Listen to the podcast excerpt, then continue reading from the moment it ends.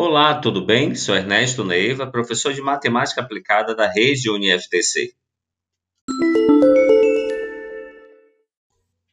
No podcast de hoje falaremos sobre simplificação de expressões algébricas. Simplificar uma expressão algébrica é escrevê-la da maneira mais curta possível. Para isso, devemos saber as operações matemáticas básicas, como a adição, subtração, multiplicação, divisão, potenciação e radiciação. Devemos saber também conceitos de álgebra como variáveis, coeficientes, potências e parênteses, operações com potências, operações com radicais, a prioridade ou ordem de operações.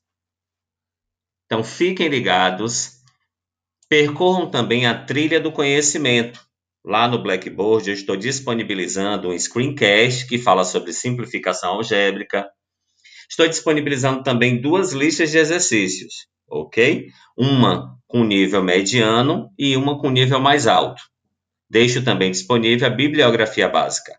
Então, até a aula ao vivo e forte abraço!